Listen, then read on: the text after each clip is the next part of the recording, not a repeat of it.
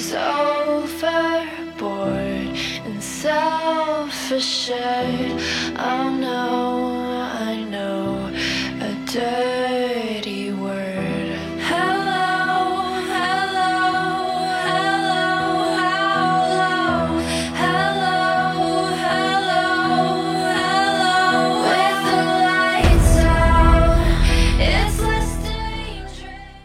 欢迎收听电影疗养院。大家好，我今天是觉得美女都应该开宝马 SUV 的小猪猪。那你为什么开宝马 SUV 呢？很显而易见，我刚刚已经说了嘛。啊，你是其中的异类。对，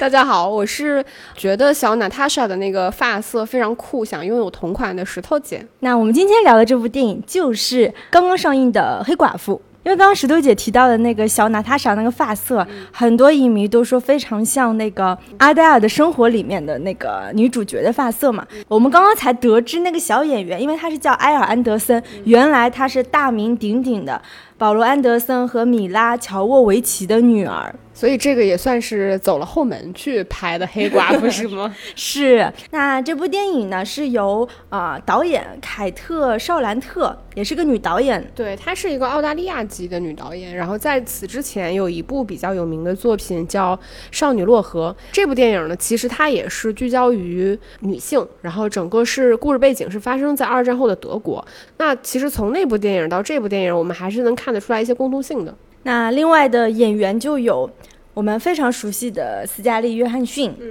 弗罗伦斯·皮尤，还有雷切尔·薇兹。嗯就是女神，在节目正式开始之前呢，还是非常欢迎大家能够加入到我们的电影疗养院的粉丝群。那如何加入呢？大家可以参考文案里面的入群方式。因为这部《黑寡妇》，说实话，我自己是期待还蛮久的。因为从那个一九年的六月二十八号，我们知道上映那部《蜘蛛侠：英雄远征》，我们当时也做过节目，一直到目前差不多是两年多时间。其实漫威是整个停摆，是没有新片出现的。再加上疫情期间，就是黑豹查德维克·博斯曼的去世，嗯所以我对于很多漫威粉来说，我觉得这两年就是我们都非常期待，就是能有黑寡妇这样一部单体的女超级英雄的电影出现。而且就是漫威上一个十年过完了之后，其实大家对于漫威下一个十年是如何开启的，一直是有很大的期待的。但是就是截止到目前为止，你像按理来说，我们在看完《英雄远征》之后，就应该是进入下一个十年了。像黑寡妇这个系列呢，就它有点尴尬的地方，它其实就是故事上感觉是第一个十年发生的故事，然后但是在第二个十年的开头，其实又显得有一些工具。那说到这个工具人人设，这一部黑寡妇可以说是做到极致了。虽然这样说，我们寡姐就是很不 nice，但确确实是因为我们都知道，其实复联四之后。黑寡妇已经去世了，那所以在他去世之际再来拍这样一部单体电影的时候，本身就给这个电影笼罩上了一层悲情的色彩。是，就是大家会觉得心情很沉重，因为我们都知道既定的结局，但是我们还要追溯他的一些过往。嗯。嗯，可以给大家简单梳理一下，就是黑寡妇这个人物在整个漫威电影宇宙里面，他的一个时间线。他最早一次出现其实是在二零一零年的《钢铁侠二》里面，然后当时他是那个 Tony Stark 的那个秘书，我记得是。然后第一次出现的时候，其实就是寡姐那个时候还非常年轻嘛，你能感受得到她就是我们想象中那种身材凹凸有致，然后特别性感的那种女特工对女特工的那个样子。然后就是后面。从她前面那个很娇柔的样子，到她后面那个女特工的那个变身，穿着那个紧身的衣服，然后做她标志性的那个动作，其实还是给我们留下非常深刻的印象。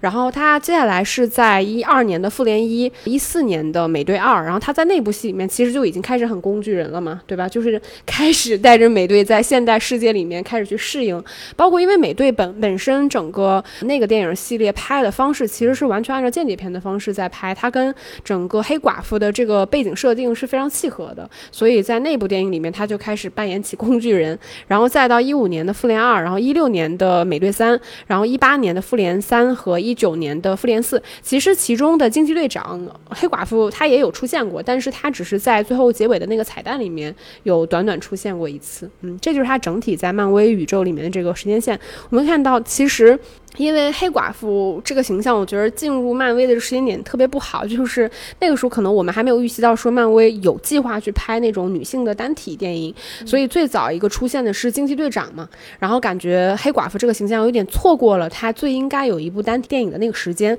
所以到我们看到这部电影的时候，大多数的时间点其实是集中在二零一六年，也就是美队三这个事件发生的之后，然后包括也回溯了一下说她小的时候经历过的一些事件，所以像你说。的这个形象，它本身在我们现在看来，就是因为其实我们对于黑寡妇过往所有的经历。就是他怎么在俄罗斯受训，然后怎么经历过非人的这个对待，包括他怎么子宫被切除啊，无法拥有自己的孩子啊，什么这种，其实，在我们过往的电影里面，已经陆陆续续，尤其是《美队三》里面，其实已经知道很多了。然后再加上我们既定已经知道他已经去世了这么一个悲剧性的结局的时候，然后以及这部电影他拍的其实也是把这个人物往一种相对来说更加苦大仇深的方向去拍，导致我们最后看到这个女性形象的时候，你会觉得。这个整部电影都有很浓重的悲情的色彩，就包括就是影片当中其实有两姐妹的一些所谓喜剧性的一些互动，就是她妹妹叶莲娜还嘲笑娜塔莎说：“你看你结尾的动作总是那么就是类似于装逼，对吧？”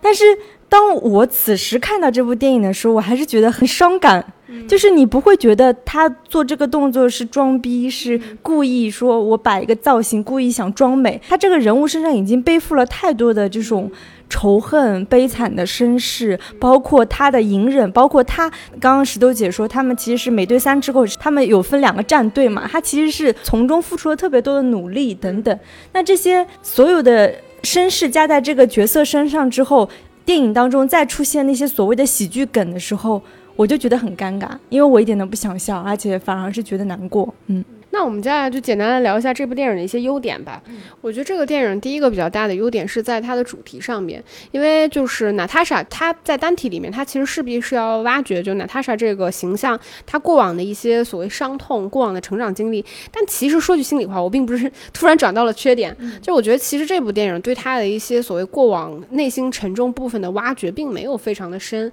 但她挖掘了一个点是所谓关于家庭这个部分，因为她是一个间谍，本身她是一个。不应该在任何档案和记录里面存在姓名的这么一个人，然后包括我们知道他因为被非人的对待过嘛，所谓一个成年礼其实就是摘除你子宫的这么一个手术，所以他其实是不可能拥有自己的孩子的，就是他从女性的这个怎么说天赋人权来说，你不可能拥有自己的孩子和自己的家庭。从这个角度来看，其实这部电影里面是给他创造了两个所谓家庭的概念。第一个家庭是妇联那个家庭，尽管我们在这部电影里面几乎没有看到什么妇联的成员出现，但是在在娜塔莎的这个描述里边，其实她一直是觉得她跟复联的那些人是一个家庭。然后另外一方面，其实就是在她作为间谍的这个大的背景之下，这个虚拟的组织给她建立了一个虚假的家庭，然后让她有一个父亲、母亲，有一个妹妹。当她进入到这个家庭的时候，其实她就知道她的家庭是假的，但是她仍然愿意相信。然后最后其实也是失去了这个家庭。到最后结尾的时候，她又发现哦，原来这个家庭它是真实存在的。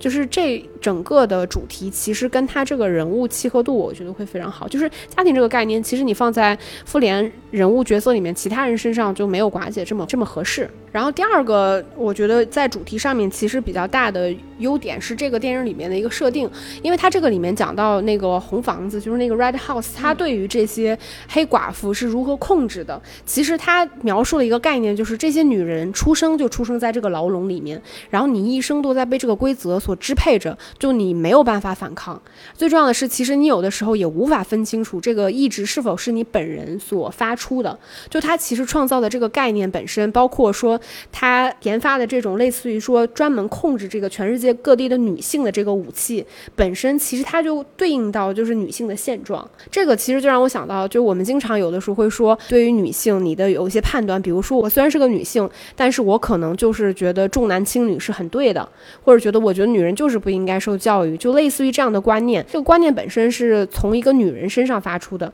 但其实不可否认的就是，她一定是受了很强的父权的影响，才让我有了这个观念本身。那这个电影，我觉得它通过一种非常可视化的方式，就它戏剧层面上就完成了告诉我们说，这些女人的命运其实就是这样的。就她们有的时候在。有一些行为举止，他们完全分辨不出来这些东西是否真的是属于他自己的意志，他是否真的发自内心的要这样去做，没有办法分辨。然后他被困在这个无形的牢笼里面。那娜塔莎其实作为这个也是生在这个牢笼里面的人，却能够保守本心，是他打破了这个牢笼。我觉得在这个层面而言，其实他还是完成了一个很好的从角色到故事架构上的一个主题上的贯穿。而且这里面的，刚石头姐说到。他不仅是在塑造说黑寡妇娜塔莎一个人，其实我们知道黑寡妇其实是一群女人，她有一些女人的群像，包括就是这里面的大反派。她红色卫士的女儿就是电影当中的那个安东尼娅，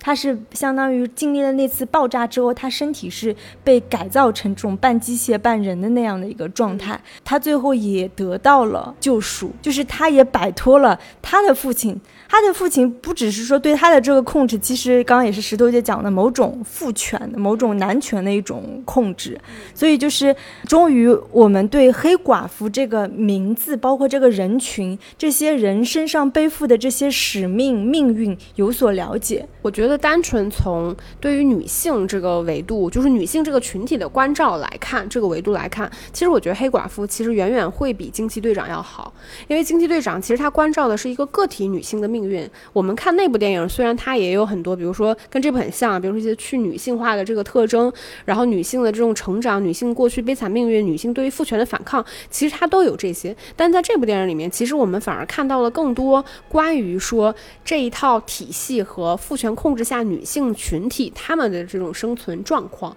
尽管我们不可能说他挖掘的多深，但是至少你在这个后面看到了，比如说女性大团结，对吧？对。然后包括里边德雷科夫他有说到一个，他说现在就是这些年轻的女性是这个地球上唯一的叫什么可再生资源，就类似于这种话。我觉得这就是女性的生存现状啊！大家就认为女性就是一个。就是叫什么取之不尽、用之不竭的这种资源，就是从这个维度来看，我觉得它比惊奇队长挖掘的还要更深一点。嗯，包括就是黑寡妇，其实她没有像惊奇队长那么的具有超能力，相反，她其实只是一个普通人。所以她在这个过程中突破她所谓自身限制个牢笼的时候，其实她起到的整个带头作用，女性的这个标杆，我觉得相对来说会更加的明确和清晰一点。就她其实不太像是惊奇队长那样是一个属于女性的大爽片，对吧？或者是给你看一个非常虚假的女性的超级英雄，非常无比强大应该是什么样的？像。这个里边，我们反而看到娜塔莎这个形象，她更立体，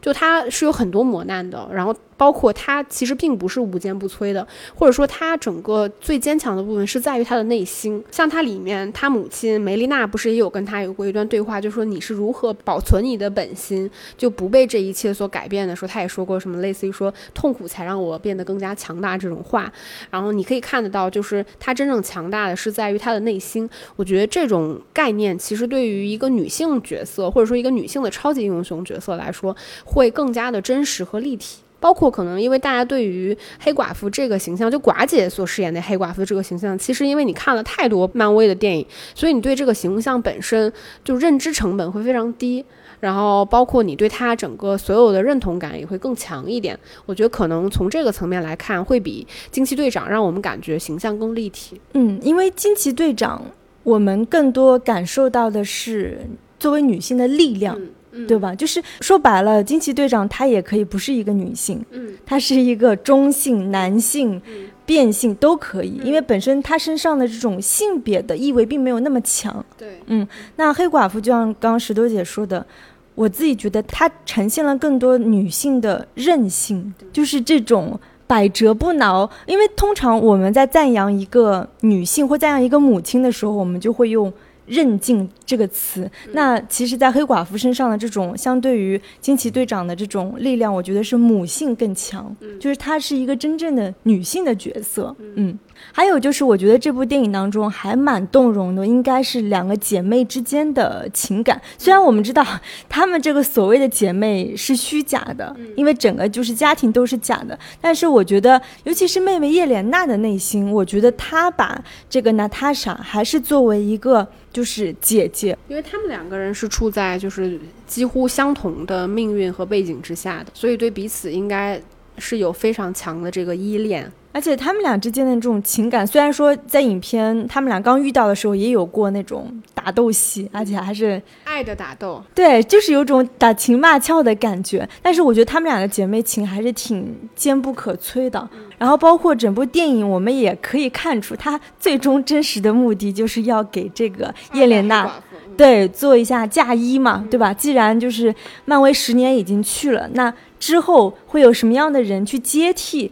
这个娜塔莎的身份呢，我们就知道是这个叶莲娜。因为他们俩不仅是说是有相同的命运，然后出自一个相同虚假的家庭，然后还有一个优点，我觉得算是做的中规中矩吧。就是因为黑寡妇这个电影，其实它整个的背景其实是有很浓重的政治色彩在的，就是俄罗斯和美国的这种对立，包括在战争背景下，就是两方间谍的这个互相的培养、渗透什么的。所以我们看到这部电影整个就是寡姐她整个的线路脉络，其实也是从什么所谓。美国，然后到俄罗斯，然后再到摩洛哥，到布达佩斯，它这个脉络其实就非常像是我们去看一些所谓像什么《碟中谍》呀，对这种类似于说间谍背景下的一个电影，然后再加上它其实很多的整个打斗戏都属于那种近身肉搏型的。那寡姐其实并不是真的依靠什么超能力，对吧？就是无往不利的那种，她完全是通过自己的所谓智慧，包括她。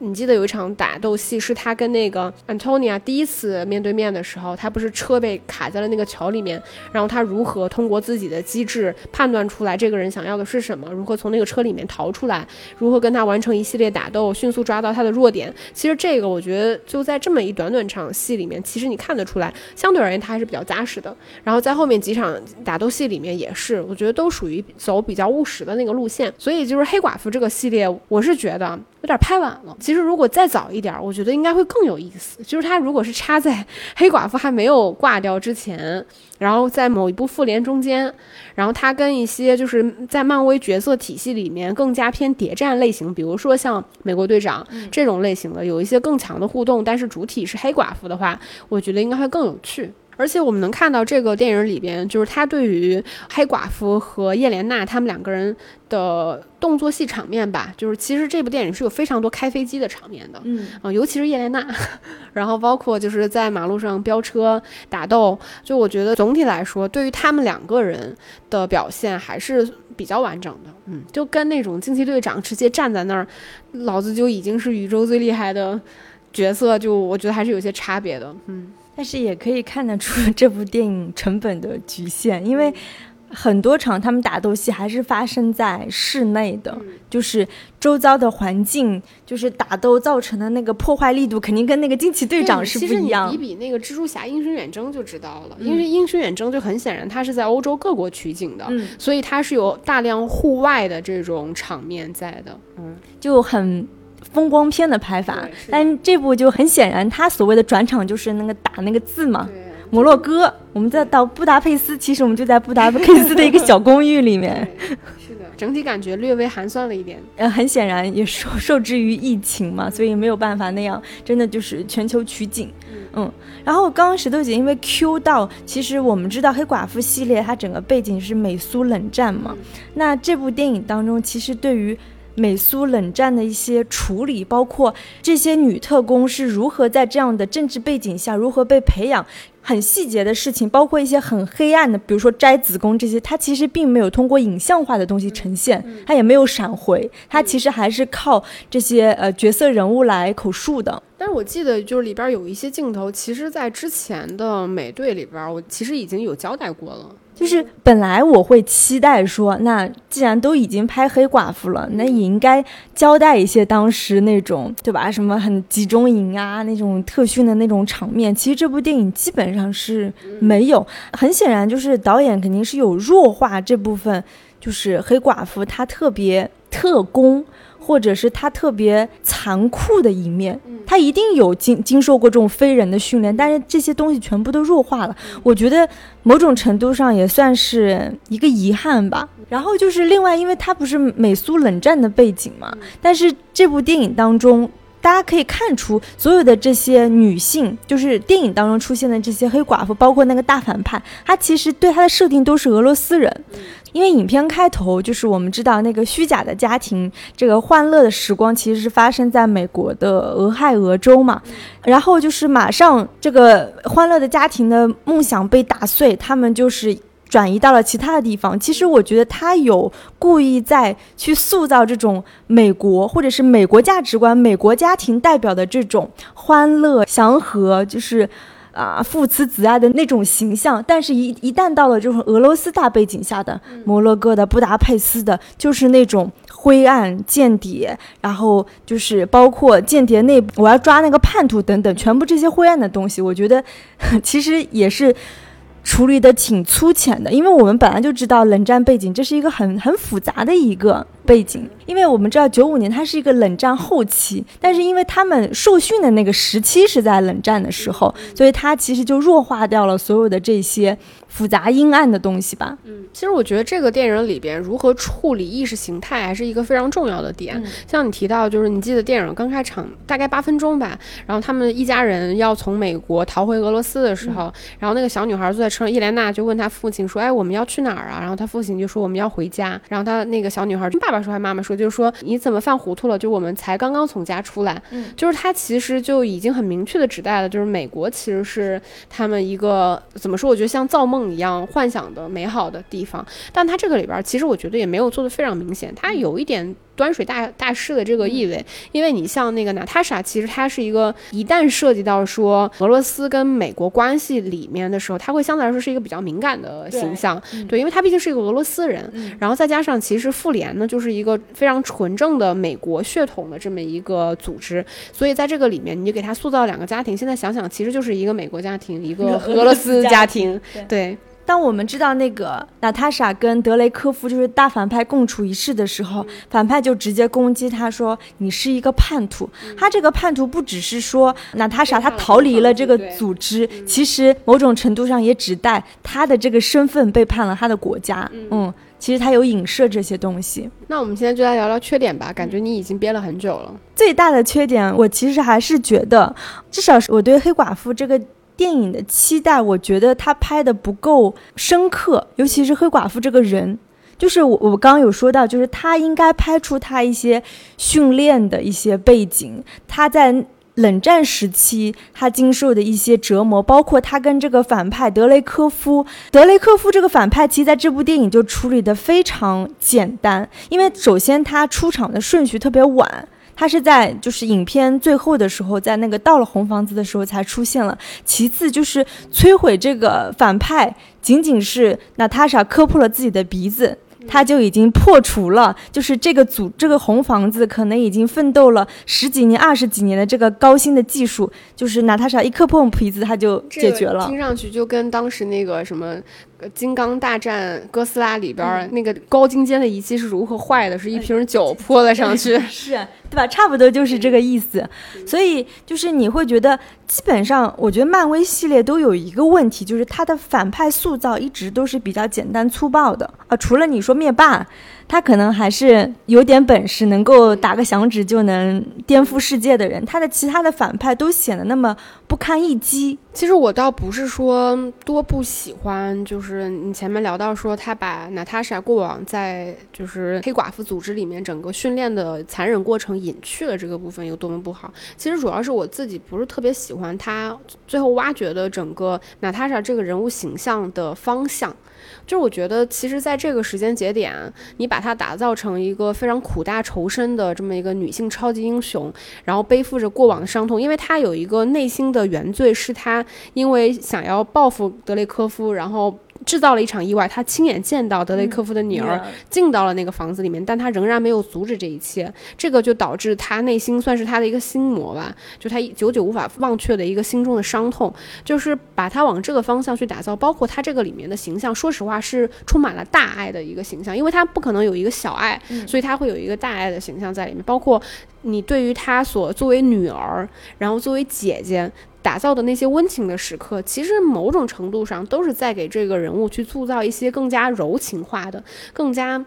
悲情的东西，因为我们知道这一切都是假的，嗯，就往这个方向塑造，其实我自己就不是特别喜欢。我觉得它就是一个非常中规中矩的做法。我觉得黑寡妇在我心目中最完美的形象还是那种非常轻盈，然后一个人来一个人去，然后她可以是那种非常幽默的大气的，然后但是同时又充满了女性魅力的那种形象。就是你可以就哪怕甚至可以倒回到像那个美国队长二里面，就黑寡妇第一次出现的时候，她像一个。大姐姐一样，就带领着一无所知的美队二，不断发现自己的潜力，如何去突破自身的这个障碍，在现在社会去适应。对我觉得那个样子，其实更是我喜欢的黑寡妇样。但这可能比比较个人化。我是觉得把它打造成一个悲情的女性形象，对于女性超级英雄来说，就是一个一张保守牌。但其实，在这个时间节点，包括像在疫情这个大的环境下，其实如果它是一个更加轻快、大气的黑寡妇的故事，我自己可能相对而言会更加的喜欢。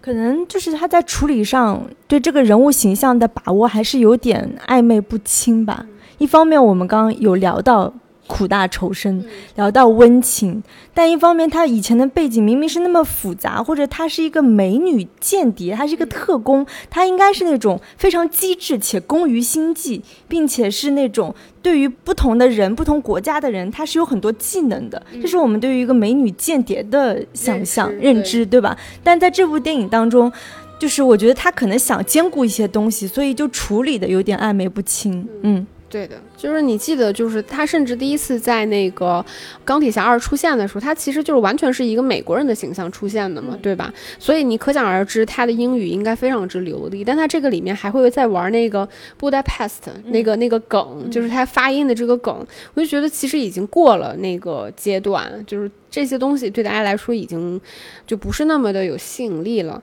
然后再有的话，其实像你聊的，我觉得这个电影其实说实话，就跟漫威以往我们所有看过的电影一样，就是它的细节其实是完全经不起推敲的。对你说经不起推敲，我就想到首先就是那个红房子，就是。他的台词上的处理也是挺低幼的。他比如说，你知道红房子为什么这么久都没被监察到吗？因为他在天上，立马那个镜头就接到了。他其实是像在空中的一个那样一个宇航站。就是你说的细节，就是如果美国的技术到这种地步，他怎么可能这么大的一个庞然大物一个宇宙空间，对吧？根本就是逃脱不掉，就是美国整个间谍情报网的眼线。它类似于这种细节处理是比较低幼的。而且他在很多关键人物的转变上面，几乎都是靠一些经不起推敲的台词。你比如说，他的母亲梅丽娜，其实作为红房子一个非常核心的关键人物之一。其实，哪怕他对他的女儿，就是过往养过的、就待过两年的这个女儿，是有一定的这个母亲之情，但我仍然不觉得说，你一个作为三四十岁，你在一个话语体系里面成长起来的一个非常核心的人物，会因为你女儿就是站在那里跟你说了一句“是你教我的”什么。痛苦会让我更强大，就能让这个人幡然醒悟。我觉得他没有一些关键时刻剧情上的一些转变和刺激，以至于说我们无法理解说，就是他的母亲梅丽娜和他的父亲阿列克谢是怎么完成这个人物形象的转变。包括他父亲的形象其实是一个非常割裂的样子。就第一次出现的时候，是他把他两个女儿交出去的，对吧？然后回头自己变得又肥又胖，然后还在追溯自己曾曾经过往的这个超级英雄梦的时候，然后又突然。突如其来的变得像那个星爵一样滔滔不绝，在那开始自我表白，让你就觉得说这个人物整个他的故事就非常的工具化，就是他为了当下那个故事能够去做一个转变、一个推进。就他的形象就开始变得非常的就不靠谱，就非常的絮絮叨叨。包括他跟那个梅丽娜两个人关在监狱里边，然后就梅丽娜就说啊，这个东西是我建的，所以搜一下就出来了。这个监狱看上去如此的脆弱，他们两个随随便便就出来了，结果下一秒又能把安托尼亚就关在里面，就那么强大的一个战士就关在里面，就这些部分你都觉得非常的粗糙，包括他母亲整个在红房子里面的行动轨迹都非常的工具化。你说他母亲在里面干过什么？什么都没有做过，就是单纯的耍了个帅，开了个那个监狱的门，然后当说想去把那个红房子直接就是炸毁往下降的时候，又被关在了里面，然后又跑出来耍了个帅，就整个里边所有人都非常的工具化。因为这个梅丽娜对她铺垫的这个印象和角色，她应该算是一代的黑寡妇。对你刚刚说到那个父亲，就是父亲跟女儿之间的互动，尤其是铺垫了一段蛮长镜头的，就是他跟那个小女儿叶莲娜之间的一些互动，其实也挺强行的。因为在影片开头一直在塑造母女情，就是这个母亲跟这两个女儿之间的一些互动，父亲只是晚上回家下了班吃个饭然后就走了，所以就是这个父女情最后花那么长篇幅又在塑造他跟小女儿之间的互动的时候，其其实还蛮强行的。对，包括这个电影里面，其实因为我对前几部的印象已经没有那么深了，但是我在网上看到，就大家有聊到说，这个电影里面跟前面在复联里面铺垫过的一些细节，其实是有一些冲突的。嗯，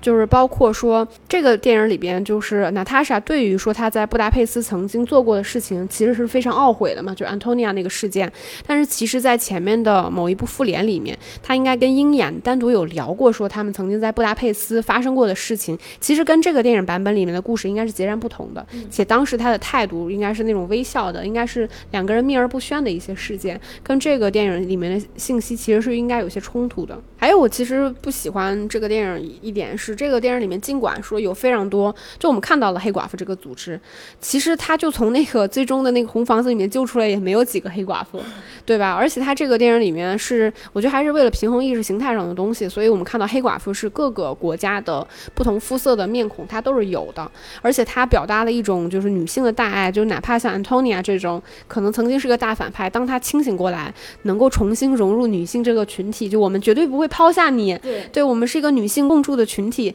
的时候，你仍然感受到就是她其实拍的非常的工具化。你说这些女性就完全。工具人就比寡姐还要工具人，就让他们坏，他们就批量坏；让他们好，他们就批量好。当然了，它主题上可以表现一种所谓女性对于自己命运的无法掌控，但其实你真的落在视觉上，你就会变成这些女人毫无特色，就非常的工具。就前一秒打寡姐，疯狂的扑上来，像打不死的小强一样；下一刻喷了点红色的药水，你就说我们在做什么？对，我们就突然清醒了啊，我们好了。我们女性要团结，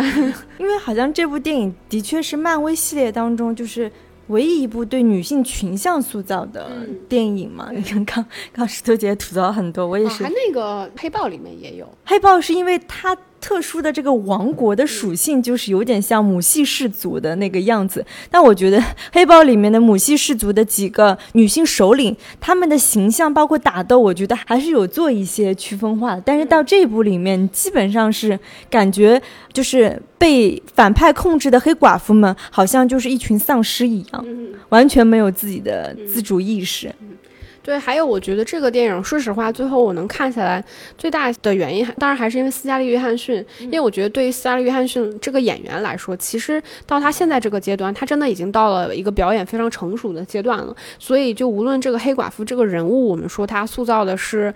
空洞。也好，或者说他感觉没有那么的完整也好，但他的表演其实真的把这整个人物形象的内心，我觉得拍的那个厚重感是有的，是成立的，而且就他确实还是非常好看。但我自己其实不太喜欢的一点就是，我觉得他仍然走向了就我们说到跟惊奇队长一样那种非常去性别化的方向，因为我们知道，说实话，无论如何，就是黑寡妇这个群体，他训练出来的那些特工，其实真的都是万里挑一的特工，就绝大多数，嗯不。不符合要求的特工已经都被灭掉了，干掉了，所以能留下来的这些人一定都是女人中的精英。嗯，就是这些女人，我觉得其实去表现一些像你说的她们的特殊的技能，包括她们在女性方面的美，我觉得是毋庸置疑的。而且就是我其实也可以理解，就像可能是像斯嘉丽·约翰逊现在这个阶段，他其实已经开始不会刻意的在这么一部电影里面去卖弄自己的身材和性感，他可能已经过了那个阶段。但是我觉得其实你过度的去掩盖他自己本身的特点，因为斯嘉丽·约翰逊他的外形就是这样的演员，包括黑寡妇的设定，他其实就是这样的。哪怕他跟你当初一零年，就是十年前的那个黑寡妇的样子，其实设定有一些差别，我觉得都可以理解。但是你完全抹掉了，就以一个非常上帝化的视角告诉我们说，黑寡妇是一个非常悲情的形象，然后她是这样一个非常充满了母性的，然后一个去性别化的一个女性超级英雄。我觉得反而会让人没有办法看到这个形象她自己的一个成长跟独特性在，包括不仅是她这个里边所有的黑寡妇，真的都是穿着又。笨重，你又不理解穿成这样的人在大街上跑，大家得觉得多奇怪啊的那种人。就你天儿冷吗？就是 为什么这个制服它不能做的贴身一点呢？我觉得反而这个电影里面唯有的几场，就是大家穿着这种便服的样子，就更符合，就是。我觉得一个能适适当展现女性魅力的一些样子。我们前两期节目不是刚聊过那个谍战片的小专题吗？还在聊，就是女特工她一定是要多变的，对吧？形象多变，技能多变。那她这部黑寡妇里面，她都是同质化，都穿着黑妈妈的衣服。对，是吧？那哪里就多变了？你怎么怎么就体现他们作为美女特工、美女精英间谍的这些专业素养呢？嗯，都没有体现。那我们今天节目就差不多到这里了。然后还是非常欢迎大家能跟我们多多互动，多给我们留言，然后告诉我们你们的想法。那我们就下期再见了，拜拜，拜拜。